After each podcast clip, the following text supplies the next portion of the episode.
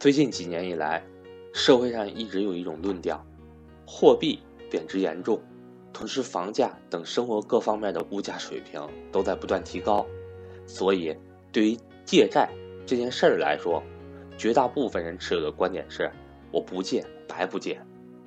针对现在的这种社会情况，我们买房需要借债，买车需要借债，投资股票可以加杠杆，相当于是另外一种形式的借债。哪怕是在京东上，我买件小商品都可以打白条，提前来消费。不错，从某种意义上来说，借债对于促进社会经济发展起到了很大的作用。但是，单就个人来说，我个人的态度是尽量少借。或者是在能力承受的范围之内合理借债，不要让债务超过你的偿还能力，这样，即便日后发生某些突发情况，也不会对我们的日常经济生活产生任何大的影响。关于借债，你的观点又是什么样的呢？接下来，让我们来听听赵正宝老师对于借债这件事的态度。我是格局商学院班主任韩登海。格局商学院三月份报名投资理财高级班或 MBA 会员课程活动还有最后三天，欢迎想学习格局正式理财课程的伙伴和我咨询沟通。我的手机和微信为幺三八幺零三二六四四二。最近一段时间，特别是最近几年以来，社会上一直有一种论调。啊，也有一些机构，包括有一些组织呢，宣称现在这个货币贬值，对吧？然后呢，房价各方面的都在疯涨，你不借钱白不借。很多学员呢给我讲了很多案例，说老师你看我身边的这位朋友，这么多年什么都没干，到处借钱。找银行借钱，找亲戚朋友借钱，透支信用卡等等各种方式都用上了。然后呢，在我们当地买了好几套房子。其实他的经济状况跟我差不多，就是由于他敢借钱，借了这么多钱，现在变成了这么几套房子。这些年他根本就没怎么工作，但是他的身价达到了几百万什么的。所以你看，老师，这借钱人家的理论多正确，使劲借，把银行的钱借出来。然后去买房子，你就可以暴富。这种论调、这种言论啊，这种价值观，现在真的是在民间传播的非常多。其实呢，我希望给大家传达另一种价值观：尽量不借债。为什么呢？我给大家举几个案例。大规模借债其实这不是好事儿。我们看国家大规模借债，大家还记得零八年的金融危机，对不对？大家也记着九七年的这个东南亚金融危机。其实每一次经济危机也好，每一次金融危机也好，背后有个核心的逻辑，就是国家借了大规模的债，债务还不上以后，整个经济链条发生崩溃。因为经济背后是信誉，这个信誉的基础上保障了现金流的流动。一旦债务违约，债务发生风险，那立马就会引起崩盘的情况，崩盘就会影响到人们的信心。一旦影响到人们的信心，钱是非常恐慌的，它跟人们的心是联系在一起的。当出资人有钱的人，他心恐慌的时候，整个资产价格各方面就会暴跌，暴跌就带来了金融危机、经济危机等等等等。所以它的出发点还是债务链条发生了断裂。对于国家层面来说，大家看所有的这些金融危机、经济危机，都是借债超过了一定的范围，爆发了这个危机。后来都得要国家调用公共资金，调用政府的资金去填这个窟窿，然后慢慢再恢复信心，对不对？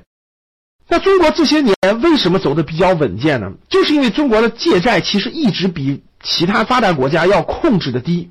国家借债有这么多的问题，我相信大家有所感触了。那企业多借债有没有问题呢？那太多了。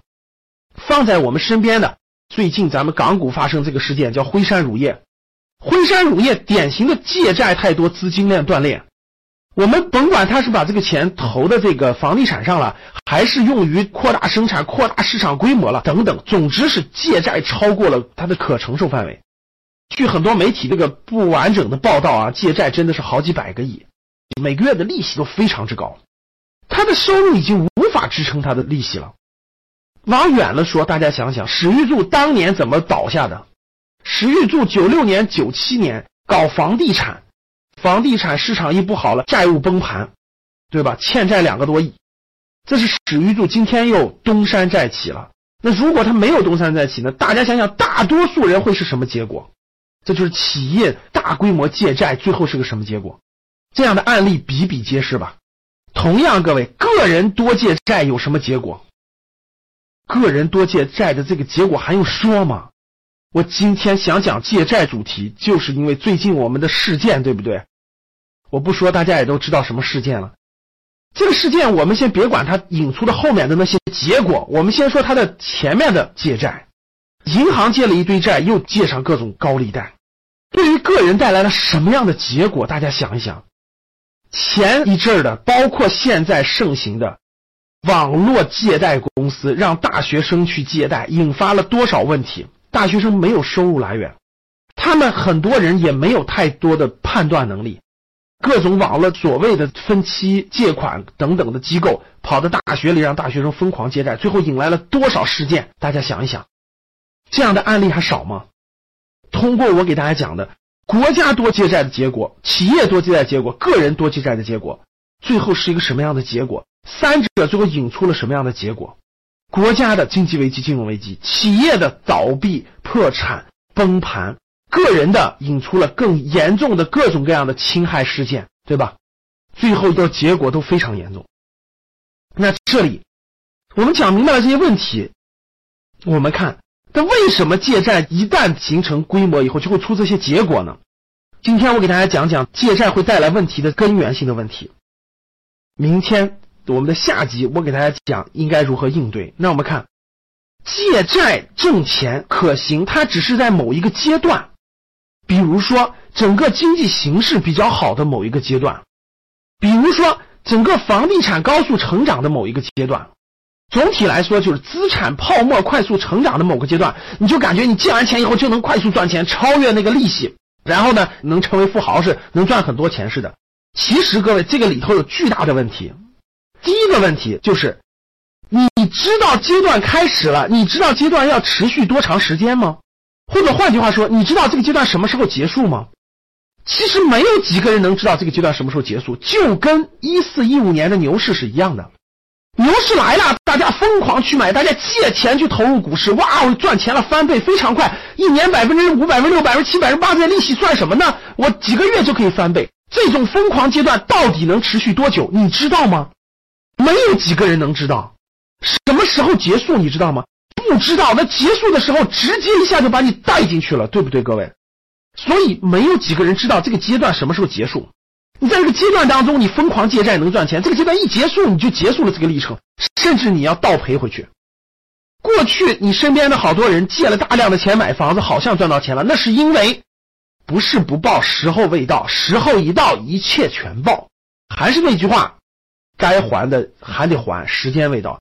那第二个就是，就算你这个阶段都成功了，各位，那你也只是在十年、十五年当中成功了。人的一生，你未来一生有多长时间？大家想想，未来一生有几十年的时间，大规模负债、借大规模的债务就能赚大钱，这种习惯一旦养成，我问大家，你还会弯下腰、弓下身去赚那一点一点的小钱吗？你还会去赚那些利润一点一点的合理的利润吗？不会了，你这辈子后半生，你永远是赚的所谓的暴利，你就会想尽一切办法去找这种波段。那你敢保证你人生就每个这样波段都能找到吗？结果下一个突然有点某类资产又涨了，房价又涨了，啊，你就觉得是机会了。结果你又大规模负债进去了，最后的结果是什么？我相信你又回到原点。这就叫做人性。一旦养成人性以后，你如何控制出来呢？你知道什么时候喊停吗？所以这就是大规模负债养成习惯以后，谁都控制不住。国家会养成这种习惯后，企业控制不住，个人也会控制不住。人性啊，背后都是人性。所以，今天我想跟大家互动一点：你身边有这样的人吗？总是借钱，总是借债，为了借债去发展。他看着很有钱，开着奔驰、宝马，好像有很多套房，但其实背后他有大量的负债。你身边有这样的人吗？你如何看待这个问题？明天我给大家讲下半部分，我们应该怎么做？我们应该如何面对负债的问题？好了，各位，欢迎大家跟我互动、留言，还有朋友圈转发。